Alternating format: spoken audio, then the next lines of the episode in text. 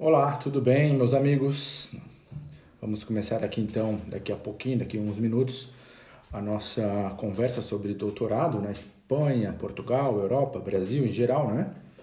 E bem, eu vou adicionar aqui um texto para os que entrarem saberem. Doutorado, é, primeiros passos. Primeiros passos, que é, hoje a nossa programação é sobre primeiros passos, né?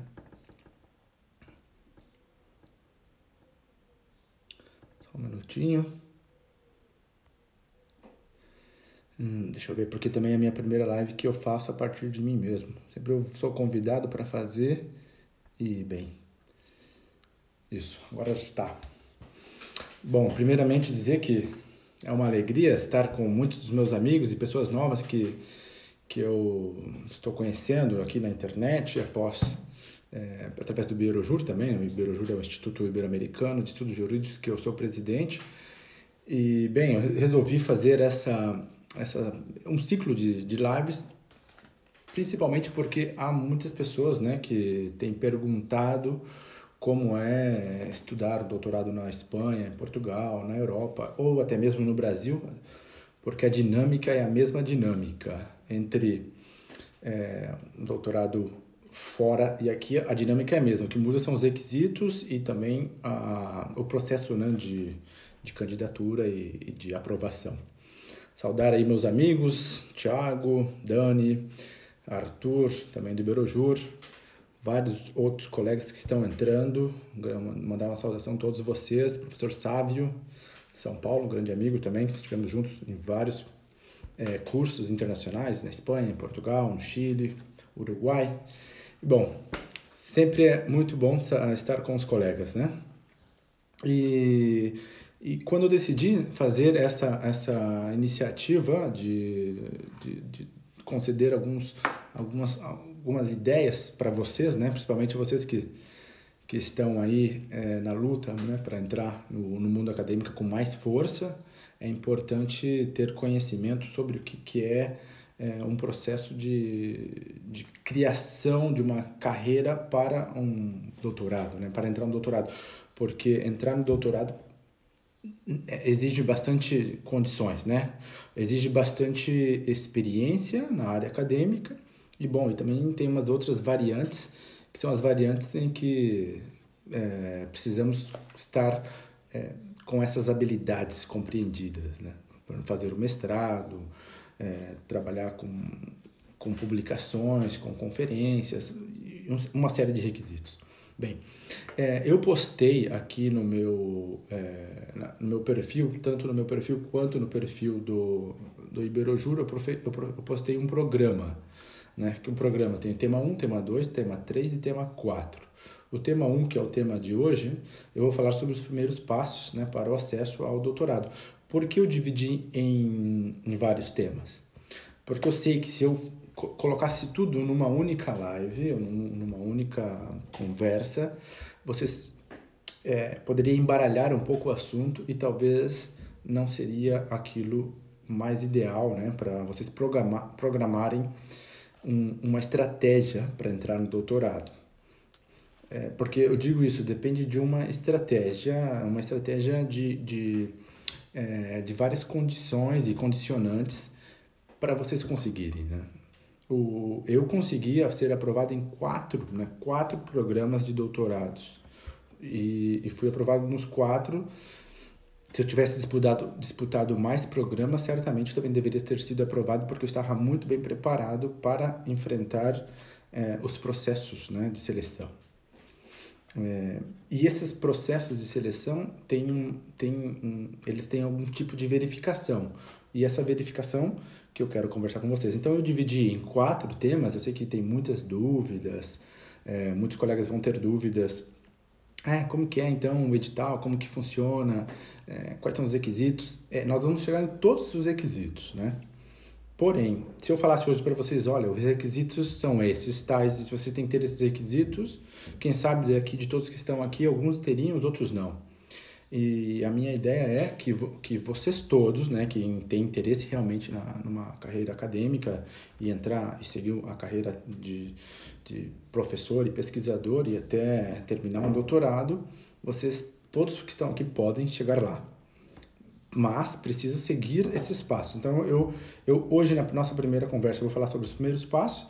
É, na semana que vem, eu tenho prova aqui para dar, né? Eu estou na Espanha, eu tenho prova com meus alunos no horário entre nove e meio-dia, mas eu vou fazer na parte da tarde, mais ou menos nesse horário, por isso que eu não coloquei ali o horário. Eu vou fazer também um, um, um, uma live com vocês. Vou falar sobre as diferenças né, de editais de doutorado na Europa e no Brasil, justamente para as pessoas que querem. Sim, Nara, vou deixar salvo, vou deixar salvo, mas eu acho que fica salvo por 24 horas, eu não sei como é, ou se vai ficar para sempre, mas eu vou deixar salvo. É... Porque também fiquei um ano sem acessar aqui o Instagram e muitas coisas se renovaram e eu não, acabei não atualizando, mas estou aprendendo de novo. Tudo isso é aprendizagem, né? É, eu vou falar também no tema 2 sobre a diferença, né? Vocês podem acessar depois a minha página do Iberjur, vão ver lá todos os temas. O tema 2 eu vou falar das diferenças do digital para entrar no doutorado no Brasil e aqui, para vocês verem é, e perceberem como vocês podem confrontar e talvez enfrentar um doutorado aí no Brasil mesmo ou é, aqui na, na Espanha. É, e, é, bom, e no dia 20, que é o terceiro, a terceira live, vou falar exclusivamente sobre o acesso ao doutorado na Europa, ou seja, quais são as datas, período de inscrições, as melhores universidades, como fazer o plano de pesquisa, porque algumas universidades exigem um plano de pesquisa, outras não, antes, né, antes de entrar, vou falar sobre isso, como entrar em contato com o orientador, como você deve se dirigir até ele é, e como ser admitido né, no programa. E, por, e na última live do dia 27, que é o tema 4, eu vou falar como é viver no exterior e também é, como fazer um doutorado com e sem bolsa, porque você pode fazer com bolsa. Eu ganhei a bolsa da CAPES, né, quando eu concorri em 2013 e, e fui contemplado com uma bolsa de quatro anos de doutorado. Até hoje estou vinculado à CAPES, né. Bom, mesmo que eu já gastei todo o dinheiro dos quatro anos, mas continuo vinculado a eles. E é muito bom para a carreira né, de qualquer pesquisador. Bem, então, é, então, o dia de hoje nós vamos falar desses primeiros passos, mas eu queria todos deixar bem assim claro para vocês que têm realmente interesse que esses primeiros passos são importantes para vocês prepararem o vosso currículo e a vossa é, maneira de adequar as pesquisas para chegar no doutorado, entende? É, eu parei, na época, parei três meses para fazer um plano para entrar no doutorado. Parei três meses da minha vida. E porque eu não tinha tudo preparado antes. Então, as informações que eu estou é, estarei passando para vocês é para vocês já se prepararem, se você e enfrentar um, uma seletiva já com isso preparado. Eu tive que parar três meses só me dedicar a um plano, né? Plano de pesquisa, plano de o que, que eu vou estudar, pesquisar a vida dos professores, são várias coisas, né? Mas isso a gente vai conversar aqui. Bem, então, o ponto um desses primeiros passos, né, que eu acho que é muito importante para qualquer pessoa e para qualquer é, pessoa que deseja é, ter assim uma carreira acadêmica, uma carreira profissional com êxito, é saber construir o seu sonho, né? Construir o seu sonho e saber quais são esses elementos para você realizar o seu sonho. Digo isso porque até essa semana eu tive uma aula aqui na, na minha universidade em que o professor que estava dando a era uma, uma espécie de, de curso, mini curso, ele falava das motivações para os alunos, né, estudarem ou não. Quais são as motivações e nós professores teríamos que saber essas motivações. E há pelo menos é, há um ciclo, uma pirâmide de motivações, né? E nessa pirâmide de motivações existem as motivações é, extrínsecas, as que são externas a nós, que são as motivações que eh, faz a gente acordar cedo, por exemplo, ah, não, eu tenho que acordar cedo porque eu tenho que trabalhar, ganhar o dinheiro, pagar minhas contas e ter alguns, algumas recompensas, né? Então, existem essas extrínsecas e existe um nível acima das motivações extrínsecas, que são as motivações intrínsecas, em que é, está mais é, ligado a, por exemplo, aqueles profissionais que são atletas, que estão buscando é, a passar os seus limites, né? Essas motivações intrínsecas, eu acho que estaria mais próximas de nós aqui que quem quer fazer um doutorado. Por quê? Porque você tem que ultrapassar alguns limites que não é o limite de todos, todas as pessoas, né? As pessoas em geral é, têm uma motivação muito limitada, mas quem quer seguir uma carreira na área de doutorado, entrar na área de pesquisa, seguir uma carreira acadêmica, a motivação tem que ser interna, porque é, tem que ter esse sonho muito bem claro onde você quer chegar. Digo isso porque porque se você tivesse só as motivações extrínsecas, que seria, por exemplo, um salário, é, ter um diploma, essas coisas, é, isso não serviria tanto, porque nós vamos enfrentar tantas dificuldades, né, tantas barreiras, que você pararia.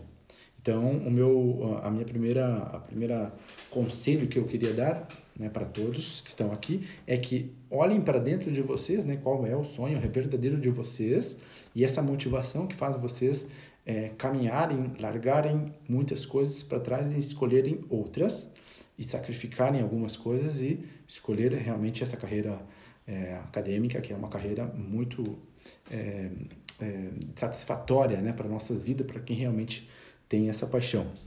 Então, é, uma vez que você olha isso, isso já vai lhe dar muito mais é, condições para você é, enfrentar todos esses desafios né, que tem na carreira acadêmica. Porque, assim, desafios existem em todas as carreiras. Né? Todas as carreiras existem desafios. No entanto, a, a, o desafio numa carreira acadêmica é um pouco mais longo. Demora um pouco mais, o processo demora mais.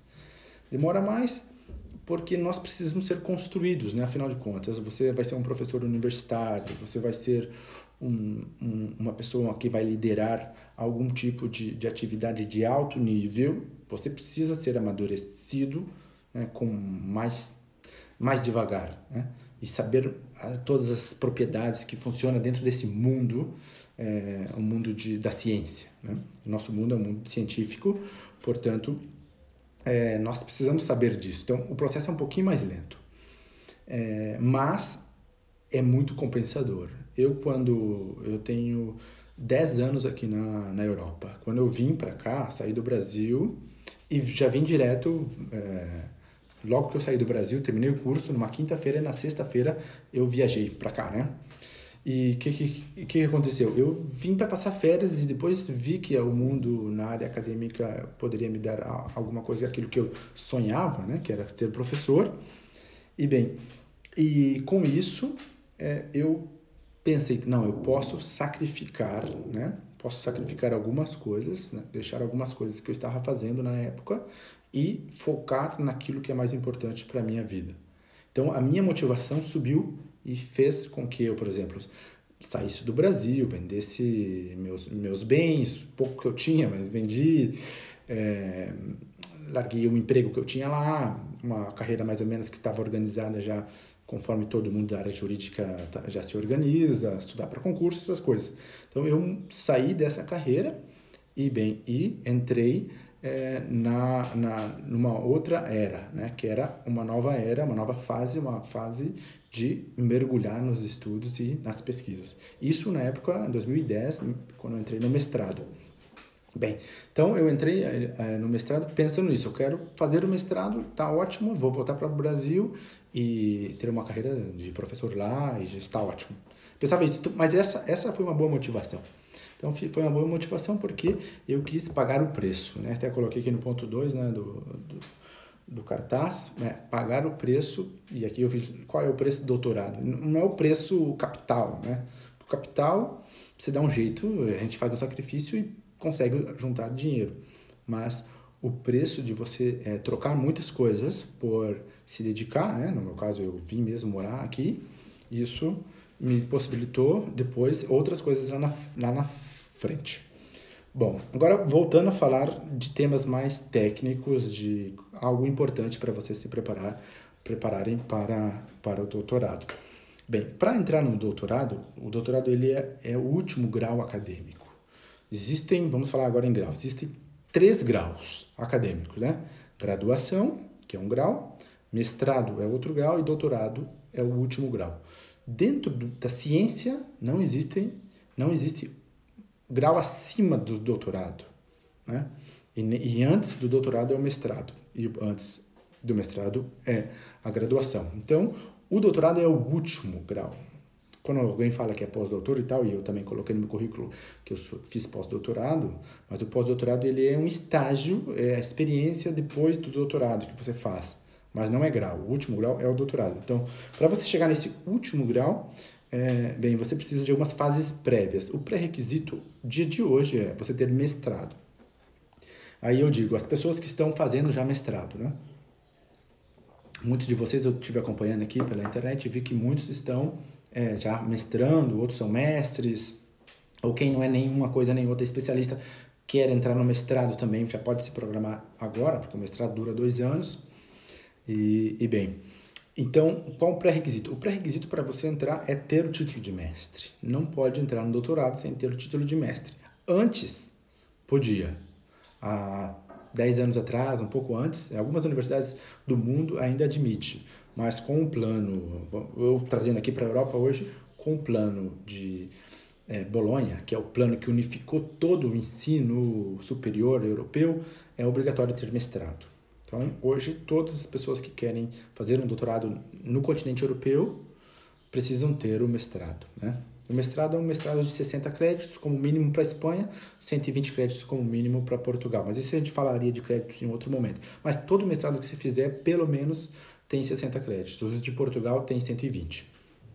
120 créditos que equivalem a 300, 3.200 horas. É bastante, bastante, bastante horas de, de estudo. Então, esses são os requisitos mínimos. É... Bom, aí você vai me perguntar, ok, é muito importante ter mestrado, mas o mestrado não é suficiente.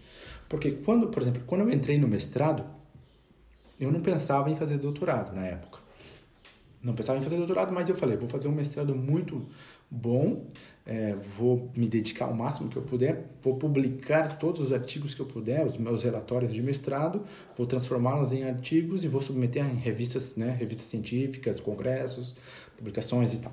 Então, eu decidi fazê-lo, fazer isso. E durante os dois anos do mestrado, eu fiz um mestrado em três anos, durante esses, nos últimos dois anos, né, porque o primeiro ano foi, foram aulas, então, no terceiro no, é, no segundo e no terceiro ano, eu publiquei 11 artigos científicos. 11 artigos. Isso é algo é, extraordinário para, é, para aquele tempo, pelo menos há 10 anos atrás. Quem publicava 11 artigos em menos de dois anos estava publicando bastante, porque tinham poucas revistas científicas na época, tinha menos revistas, o processo era mais lento para respostas das publicações. E aí eu, eu fui, mas eu sabia que era muito importante eu formar, né? Formar essa, essa, é, esses, esses requisitos de ter, mestra, é, ter produção acadêmica. Então, vocês que estão, por exemplo, agora no mestrado ou estão nas especializações, busquem publicar.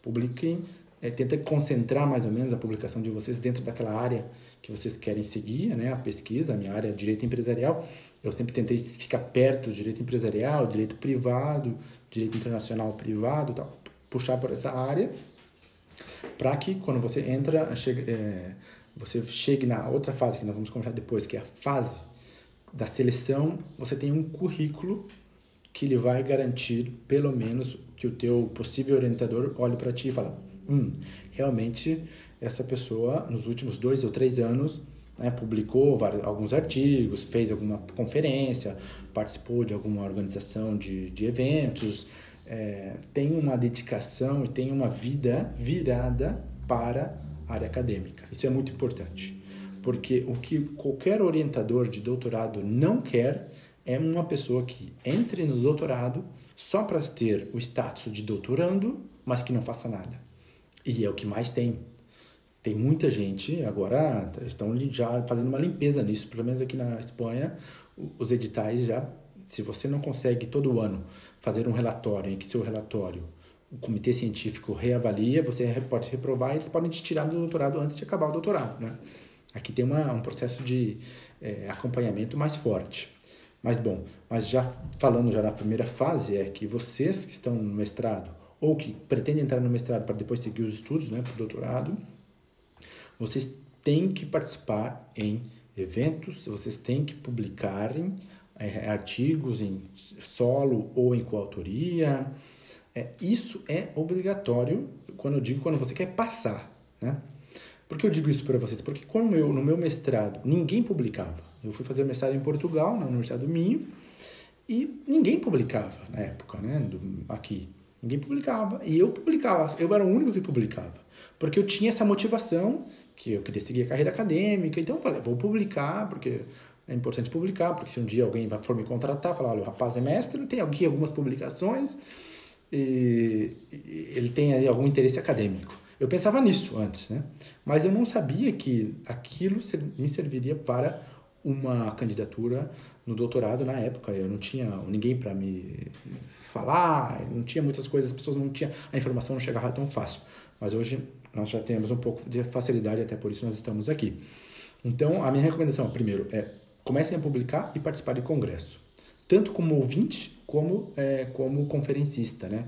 É, quem é convidado ou quem submete um paper e depois faz a conferência. Se vocês vão ganhar um certificado, essas coisas todas por trás disso é muito importante para o currículo de vocês, porque na fase do doutorado aqui na Europa, análise, análise é, agora eu vou falar um pré-requisito que, que vai ser na, na outra na, na outra conversa, mas um desse pré-requisito é, é currículo, currículo de vocês, né, o currículo que, que vocês já fizeram na vida e entra o currículo acadêmico, o que, que vocês já produziram. Além das notas, né, a nota do mestrado, a nota da graduação, isso também é um, um, um modelo, uma método, um método de avaliação, que é o mais forte. É notas é, e currículo. Isso é o que mais vale. Né? Por isso, até mesmo quem está fazendo mestrado, procurem tirar boas notas, porque essas notas vão garantir vocês depois de um processo lá na frente. E mais, eu que agora sou professor aqui na Espanha, que isso é o assunto do dia 27, isso também vai refletir lá na frente quando vocês forem candidatar a ser professor. Algum dia, né? Quem sabe pessoas tenham interesse de vir para cá, faça como eu, que queria voltar, depois acabou ficando e, e acabei fazendo a minha carreira toda aqui. Tô, hoje sou professor numa universidade espanhola. Já tinha sido antes também. Bem, então, é, é, é, isso é muito importante. Então, é, fases prévias necessárias, né, para vocês anotarem, porque hoje nós vamos ter 40 minutos de conversa e eu vou deixar aberto aqui depois um tempinho para quem quiser perguntar. É, então, a primeira, o primeiro, a primeira, a primeira questão é que vocês devem ter bem claro, vocês devem formar um currículo. Formar currículo vem através de publicações, é, participação em conferências, simpósios, é, é tudo que tem a ver com a área acadêmica, né? Revisor de artigo, quem já tem um pouco mais de status, é, tudo que tem a ver com a área acadêmica. Vocês devem participar, principalmente publicação. Para mim, a publicação é o que mais vale, né? Para fins de uma seriação. Bom, e aí eu vou também, eu fiz aqui uma questão sobre a questão do, uma pergunta, é preciso ter idiomas, né? Nessa fase anterior, é, muitas pessoas perguntam se é preciso falar no caso, se for feito aqui na Espanha, falar espanhol, é, ou se for feito doutorado em qualquer lugar da Europa, tem que falar o idioma local, né? É, ou também se esse, se falar um idioma também soma na nota para aprovação. É, não soma. Se falar um idioma a mais, na, para o doutorado não soma. Não soma ponto. Mas você é valorizado pelo teu orientador. Se você fala algum idioma, o teu orientador vai te avaliar e vai falar, vai te valorizar, falar não, ele fala um idioma a mais, ou fala um pouquinho, por exemplo, eu falava, sempre falei espanhol, por ser, por, sou de, da fronteira, então, cidade de fronteira, sempre falei, desenvolvi o espanhol rápido, desde criança, e, e, e também depois estudei um pouco de italiano, e ganhei um diploma, um certificado italiano, depois vim para quando cheguei na Espanha, também fiz espanhol, ganhei um certificado de, de, espanhol avançado, essas coisas todas. Isso também te ajudaria. Mas não é pré-requisito. Não é igual no Brasil, que nós vamos falar depois no, na, na, próxima live, em que no Brasil, obrigatoriamente, para você entrar no mestrado ou no doutorado, você tem que fazer uma prova de idiomas. Aqui não precisa fazer prova de idiomas. Não precisa. Então, não é pré-requisito ter uma, uma é, saber algum idioma. Mas se você sabe, é bom para você e é bom para você criar uma maior afinidade com o teu orientador e tudo mais, né? Bom, é, eu queria ver se alguém aqui está fazendo alguma pergunta e eu já vou fazer alguma resposta. No Brasil também é necessário mestrado para fazer o doutorado. Ah, muito bem, Alcimar. É, eu, eu vi dizer que na USP eles não exigem. Né? A única universidade brasileira que não exige um mestrado é a USP. Justamente porque a USP é a USP, faz, né, ter as suas próprias regras. Mas é, acho que no geral precisa de ter mestrado. Né? Alguém tem alguma pergunta sobre o que nós estamos falando aqui, sobre a questão curricular, é, publicações, é, planejamento, algo desse sentido? A gente pode ter uma pequena é, conversa para eu falar isso para vocês. Porque é muito importante isso, né? Então, eu me programei para entrar no doutorado durante pelo menos dois anos, foram três anos. O tempo inteiro do mestrado foi uma programação, que na época era uma motivação pessoal, mas eu não sabia. Aí eu entrei no doutorado depois, né? Mas com, com isso me, me ajudou muito. É... Professor Gito... Ah, obrigado, Pati. Um grande abraço aqui para Pati, minha amiga, que está em Londres. Estivemos juntos aqui na Espanha e também em Portugal. Entre amigos e capítulos, entre artigos e capítulos, ah, me pergunta o Tony, né? É, Tony me pergunta entre artigos e a Patrícia me pergunta sobre a publicação entre, com algum professor. Ok. Ah, também vou, vou, vou falar isso do Thiago. Ok. É, entre artigos e capítulos de, de livros existe é, uma seriação, uma pontuação para fins de programas é, para avaliação depois na indexação, que é um assunto que vai, vai servir no teu currículo né, para o futuro. Mas para, para o doutorado, se você faz artigos ou capítulos de livros, o teu orientador quer saber o que, que você faz. Então não tem diferença. Mas para um futuro, sim, vai ter diferença. Não é muita, mas tem alguma diferença.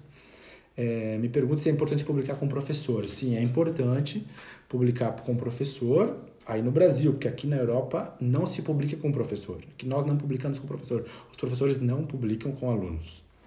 Aí no Brasil sim publicam. Então, se você tem um professor que é doutor ou um colega que tem um grau acima, ou mestre, né, ou está acima já, já é doutor, é importante publicar com eles. Né? Publicar com esses com essas pessoas, porque essas pessoas vão te fazer vocês entrarem em bons canais, né? Me perguntou também o professor Tiago aqui, você já falou para eu, pediu para eu explicar que aqui não existem aulas. Na Espanha, os doutorados não existem aulas. Aulas como existem no Brasil e em Portugal. Em Portugal no Brasil você tem que assistir a aulas, estar preso, né? Estar lá numa cadeira assistindo. Aqui não. Aqui o conceito de doutorado é o conceito na União Europeia inteira, com exceção de Portugal, em que doutorado é pesquisa, não é aula. Então, tirando Portugal, toda a União, toda a União Europeia, toda a Europa, que até onde eu conheço, não tem aula, tem seminários. Porque seminários é uma coisa flexível, não tem uma coisa, uma chamada obrigatória, né?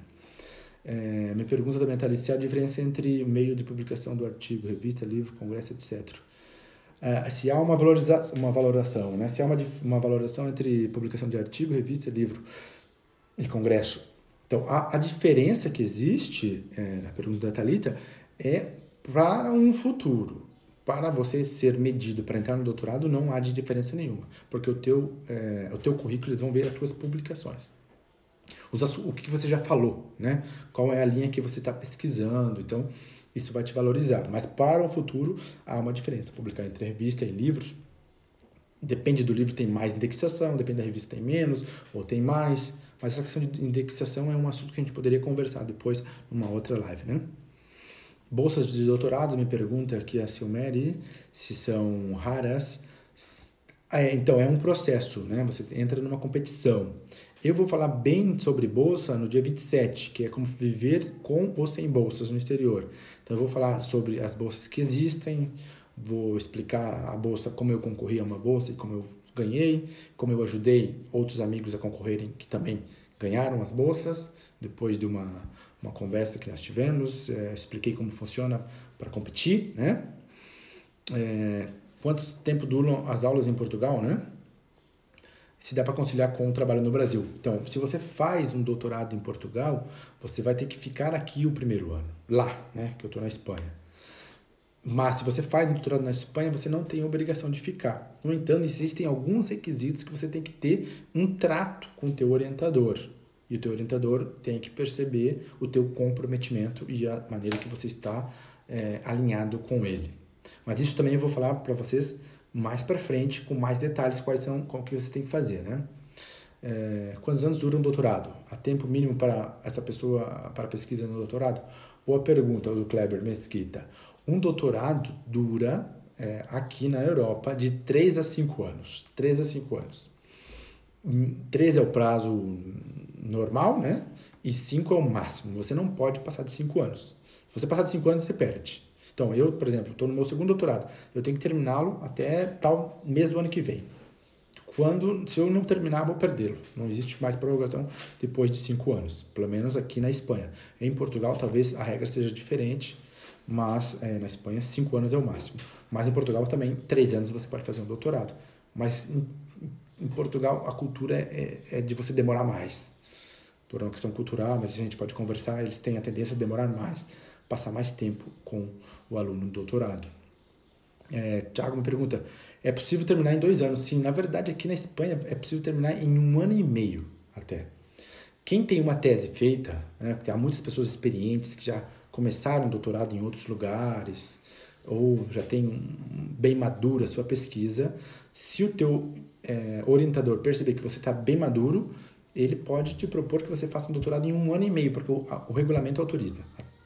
A partir de um ano e meio você já poderia depositar a tese, mas claro que essa tese deveria estar muito bem madura já antes da pessoa entrar, né? Mas eu não indico que faça em um ano e meio para quem não tem essa maturidade. Mas as pessoas que têm a maturidade e o orientador autorizar, pode fazer em um ano e meio, dois anos. É, e, e sair igual, não muda nada.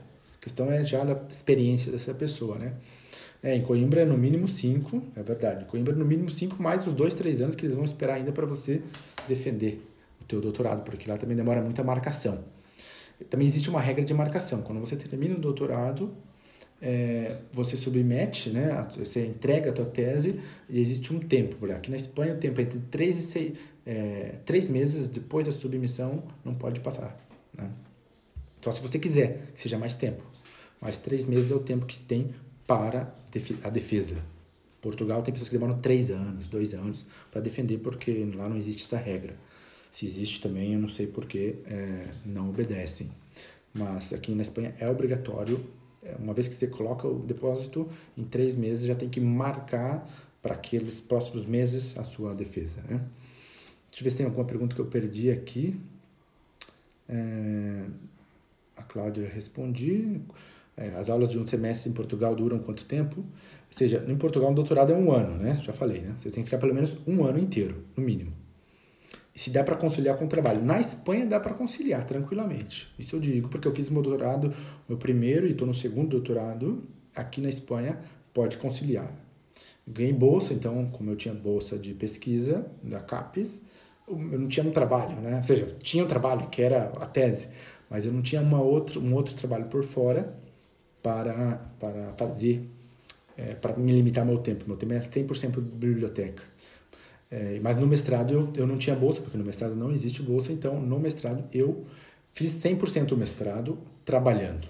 Fazia estágio no escritório, depois fui trabalhar em outros serviços fora da área jurídica, porque precisava de dinheiro né, para sobreviver. Porque o mais caro é você manter a sua vida. Né? Quem é solteiro, solteiro sempre eu tinha que manter a minha vida, não tinha mais obrigações. Já ficando mais velho, vai, ficando, vai tendo mais obrigação. Tem imposto de carro, tem essas coisas todas, né? Me pergunta a, ba, a ba, Bárbara, né? Se é necessário estar vinculado a alguma instituição brasileira para ingressar no doutorado fora. Não. Não é necessário.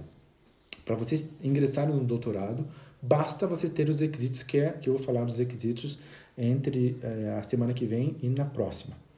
É, que a gente vai falar sobre a diferença de editais. Né? Ou seja, não precisa estar vinculado a nenhuma instituição. Você tem que ter essa, essa formação curricular, né? Então, a formação curricular é o mais importante. Vocês têm que ter um bom currículo para competir no doutorado. Porque vocês vão competir com outras pessoas que também têm bons currículos. Por isso que é importante essa, as publicações, as conferências, é, estar envolvido em projetos acadêmicos, porque é aí que está a diferença. Porque aqui na Europa, em geral, as pessoas que não estão dentro da área acadêmica, elas não conseguem entrar. Porque aqui existe um, uma certa proteção a alguns grupos de pessoas, né? E essas pessoas que estão protegidas, só essas conseguem crescer e subir na área acadêmica. Só essas. Por exemplo, eu nunca fui protegido aqui, né? E não sou nenhum lugar. Mas é, eu tive que buscar soluções para que pudesse ascender na minha carreira é, dentro da, da Europa.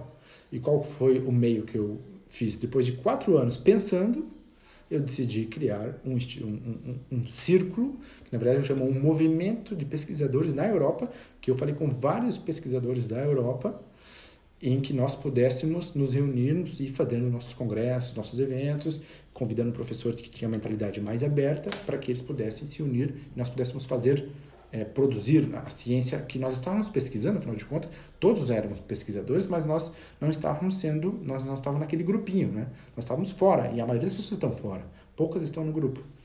Então, através disso, é, eu liderei um movimento em que as pessoas, os pesquisadores da, eu viajei para Londres, viajei para para Espanha, falei com pessoas da França, falei com várias pessoas e nós criamos um pequeno grupo que depois começou a desenvolver, né? Da Alemanha e outros lugares mais. Então tem amigos até hoje da rede que começou em 2014, isso. Então, aqui não, aqui as pessoas estão protegidas, né? Então, você precisa ter currículo, mas quem não é protegido é que não tem currículo. Então, as vocês, né, nós latino-americanos, que temos essa possibilidade de fazer currículo, participando de eventos, de congressos, grupos de pesquisa antes mesmo de alguém é, nos convidar, porque a gente consegue falar com pessoas, a gente consegue interagir, né? É mais dinâmico, nós somos mais pessoas mais dinâmicas, a gente consegue então nos inserirmos. Mas aqui na Europa não, aqui é mais difícil porque aqui você tem que ter, você tem que ser o eleito. E nós não nascemos eleitos, né? Nós decidimos o que nós queremos para a nossa vida, né? Então, é, eu acho que é, eu acho que se vocês se prepararem, vocês podem é, concorrer com igualdade de competição, inclusive estar num nível melhor a, no currículo acadêmico, né? Porque vocês vão fazer coisas que muitos daqui não conseguem fazer, porque o sistema impede as pessoas de fazerem. É, deixa eu ver se tem mais alguma pergunta aqui.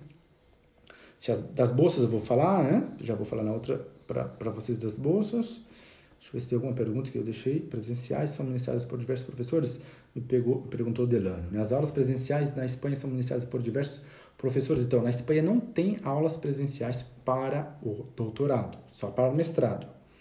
E pós-doutorado, que aí é outra coisa que quem é doutor a gente pode conversar num outro dia. É, não há aula presencial, só há pesquisa. Por isso que é muito importante você ter uma relação com o teu orientador. E eu vou falar isso no terceiro, no, no terceiro tema que é essa questão da relação com o teu orientador, que é muito importante. Deixa eu ver se tem mais alguma pergunta aqui perdida. É, acho que não. Deixa eu ver aqui no final agora. Bom, acho que é isso, né, meus amigos? Não sei se tem mais perguntas. Acho que tá tudo. Devo ter respondido tudo. A Roberta me pergunta qual a média de notas obtidas no currículo do mestrado para passar no doutorado na Espanha. Bom, a média é, em Portugal, para você passar, entrar no doutorado, pelo menos é 14, que seria o 7 do Brasil, né? Aqui, é, eu acho que com esses mesmos 7 você pode também entrar no doutorado. Só que além do 7, né, que seria o 70 do Brasil aí, você tem que ter esse currículo acadêmico. Porque se você tem menos do que 7, você já não está num nível de competição para entrar num estudo mais avançado, né? A tua história diz que você não foi um aluno bom, né? um aluno que buscou seguir o mínimo, né? O mínimo. O mínimo que se, se exige uma pessoa, que é o 7. Mas eu acho que qualquer pessoa que tenha 7 para cima consiga. O meu currículo, por exemplo, é de média de 85, né? no Brasil, 8.5. 17. Eu no mestrado fiquei com 16. Então, 16 em Portugal, que seria 8 no Brasil, que é muito difícil em Portugal tirar notas altas. Quem é português já sabe que é complicado. É, então, essa seria essa média. Acima de 7, e quem está estudando mestrado em Portugal, eu sugeriria ter pelo menos 15. 15 para cima, 16 por aí, para dar um pouco mais de suporte para você entrar né, depois no doutorado. É, mas mais do que a nota, eu acho que é o currículo que, um, que se valoriza. Porque eu vou contar isso para vocês no dia, no dia 20, né? E a relação com o teu orientador, o teu orientador, ele, ele quer saber o teu, o teu grau de comprometimento, né? E o teu grau de comprometimento diz muito a tua história curricular, o que, que você já fez né, antes. Então, se eles verem que você já produziu é, artigos, conferências, está comprometido com a ciência, você vai entrar no doutorado e vai se comprometer e não vai entrar e desistir, né? Porque isso é muito mal para um programa quando há um, maior, um grande número de desistência. Existem umas agências reguladoras do ensino que elas não querem pessoas que desistam. É, e normalmente os estrangeiros costumam, alguns, né, antigamente, desistiam, porque, ah, e mais, depois eu vou falar de preço e valores, vocês vão ver que os preços são, comparado ao Brasil, muito barato. É, as taxas, essas coisas, vocês vão ver que é muito mais barato, mas mais pra frente a gente fala. Então, eles não querem que vocês desistam. Então, por isso que é importante vocês ter, terem esse currículo, né? Esse currículo acadêmico. Importante. Deixa eu ver aqui, me perguntou a Carol, a Lores primeiro. É, sabe se alguma faculdade espanhola, ah, Patrícia, sabe se alguma faculdade espanhola aceita defesa em português? Bom, eu quando defendi, eu defendi em espanhol, mas na Galícia, é, como tem o galego, né, o idioma muito perto do português, Galícia é a região noroeste da Espanha, eles podem aceitar o português, porque português é um. Não precisa nem traduzir, você não traduz o português lá. Ou seja, você, o documento em português, não precisa fazer tradução para o espanhol, eles aceitam logo em português, sem tradução. Isso é importante. Então, é, eu penso que pode ser feito uma, uma, uma defesa, que são no máximo 30 minutos, não é mais do que 30 minutos, uma defesa de doutorado, é uma regra, também não pode passar de 30 minutos, e pode ser feito em português. Isso também depende do teu orientador. Se o teu orientador fala galego, ele vai, vai entender português sem nenhum problema. Mas eu acho que numa outra universidade teria um pouquinho mais difícil embora não haja óbice, porque o português é uma, uma língua oficial da União Europeia, né? Me pergunta aqui o Faustino sobre quem tem mais de uma graduação além da jurídica, conta-se para é, conta publicações também. Sim, quem tem mais de uma graduação também é um mérito, né? Ter mais de uma graduação ou mais de um mestrado também é um mérito. Isso conta para a sua, para a sua análise curricular, com certeza. Além das publicações. A Carol me pergunta aqui, Fábio, boa tarde, boa tarde. Existe possibilidade de entrar com um currículo apenas de licenciatura, direto para doutorado com um currículo muito bom e notas boas? Então, essa possibilidade sempre existiu aqui na Europa. Mas a partir de 2010, 9, 10, já, já, tinha, já começaram a mudar os, as, as, os regulamentos né, das universidades, porque é, houve um, um, acordo, que é o Tratado de Bolonha. E o Tratado de Bolonha estabeleceu uns parâmetros para a União Europeia e aí passou a exigir o mestrado. Mas é, eu digo assim, se você tiver o apoio do teu orientador e você conseguir provar que você fez uma graduação de cinco anos, porque aqui a graduação é de quatro, né? E você tem os créditos suficientes para entrar e depois tem uma especialização de alguns você justificando, você poderia quem sabe conseguir. Eu não garanto, é, porque é uma questão, depende de algumas universidades que têm seus estatutos diferentes, né? Mas assim, mais é, daria, eu acho que daria. Mas assim, com muito mais dificuldade, com muita complicação e com uma boa relação com o orientador, né? Eu tentei ir numa universidade, é, eu não tinha ainda meu certificado de mestrado, só tinha da especialização, que eram 60 créditos aqui na Europa, que equivale a um mestrado na Espanha. 60 créditos português equivale já a um mestrado português, a, a, a espanhol. E na época é, eu entrei em três doutorados com esse, com esse certificado, antes de defender a, o mestrado. Eu entrei no doutorado antes de defender o mestrado, porque eu já tinha 60 créditos. Em Portugal os créditos são maiores, né? É, há mais créditos do que na Espanha. Mas depois, no meu quarto doutorado, quando eu fui aprovado, que foi o último de Alcalá, quando eu mudei da Complutense de Madrid para a Universidade de Alcalá, eu tive que provar que eu já era mestre. Já, eles me exigiram, você tem que ser mestre. Eu falei, mas eu, eu já era mestre, mas o problema é que eu não tinha, é, na época estava sem bolsa, né? Teve um momento que fiquei sem bolsa na minha vida, que teve um problema no Brasil, e eu não conseguia pagar os 3 mil euros que tinha que pagar para emitir o título. Além do título e outras coisas que estavam atrasadas. Então eu não tinha o, o papel. E aí eu fui lá, justifiquei, dizendo que o meu primeiro ano que, é, do mestrado era igual a um um mestrado espanhol, o primeiro ano do mestrado português era igual ao mestrado espanhol, justifiquei, justifiquei, falei, já fui admitido em três universidades e com esse mesmo documento vocês não querem me aceitar, e aí eles aceitaram. Né? Mas é muito mais difícil, eu fiquei lá uns quatro meses lutando para que eles aceitassem, né? É, bom, então eu acho que seria uma das, que, das questões que você poderia ver, é, Carol. É, a, mais especificamente sobre temas relacionados à tese. Então, esses sobre temas relacionados à tese, é, Lores Faustino, nós vamos falar sobre isso, é, tem aqui, ó, no, dia, no tema 3, que é como fazer o plano de pesquisa doutoral para ser admitido. Você entra depois no meu perfil, ou entra no do Iberojuro, você vai ver ali todas as temáticas que nós vamos estudar. Nós vamos falar sobre essa especificamente relacionado à tese. Como é para você convencer um possível orientador. E como que você convence-o já preparando o teu material para o teu plano para entrar para uma tese. É, deixa eu ver se tem mais alguma pergunta. Quais as universidades espanholas que têm pesquisa na área de direito internacional? Acho que quase todas têm direito internacional. Diria que acho que a maioria das universidades tem as mais comuns têm direito internacional, porque direito internacional faz parte né, das disciplinas aqui, né, normais de todas as universidades. Porque os programas se chamam programas em direito. Né? Você, eu entrei num programa de direito empresarial, que é direito e ordenação, é regulação jurídica do mercado, que era um programa da minha universidade. Mas assim, a maioria é, por exemplo, na outra era programa de direito. Então, você é, entra num, doutorado em direito e depois encontra um orientador da tua área de direito internacional que ele vai guiar a sua, sua tese, né? Funciona assim, é, Leandro, né? Deixa eu ver se tem mais alguma pergunta aqui. Ah, aí, ó, me falou o Thiago que na Universidade do País Basco pode se defender em qualquer idioma oficial da União Europeia. Muito bem, ótimo, Thiago, grande Thiago. Muito bem, vê se tem alguma pergunta aqui embaixo. Vale a pena migrar direto do mestrado para o doutorado?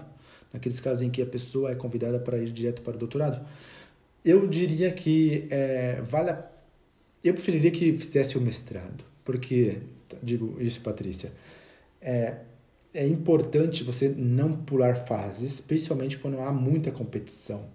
Se você tem um pouco mais de idade, já tem um emprego mais ou menos garantido, e você só precisa de um título de doutor para justificar alguma coisa, tudo bem, pode pular porque você não tem que competir mesmo. Mas quem está na competição, como a maioria de nós, né, que precisa depois se candidatar para ser professor em alguma faculdade, é, ganhar uma bolsa de pós-doutorado, de mestrado, de, sei lá, uma bolsa de doutorado de sanduíche, várias coisas que existem dentro do, da, da área é, de pesquisa, se você pular o mestrado, quem sabe depois você tem, você tem menos requisitos para competir e você pode perder lá no futuro, perder para os demais, né? Por exemplo, eu competi né, num concurso para ser professor e o título de mestre era um mérito muito forte. Título de mestre. E o mestre oficial, mestrado oficial, porque existe dois tipos de mestrado. Então, se eu não tivesse o mestrado, quem sabe eu tinha menos pontos e não teria vencido o concurso. Então, eu recomendo que façam o mestrado, não pulem né, essa fase. É, muito bem, o Thiago também concorda.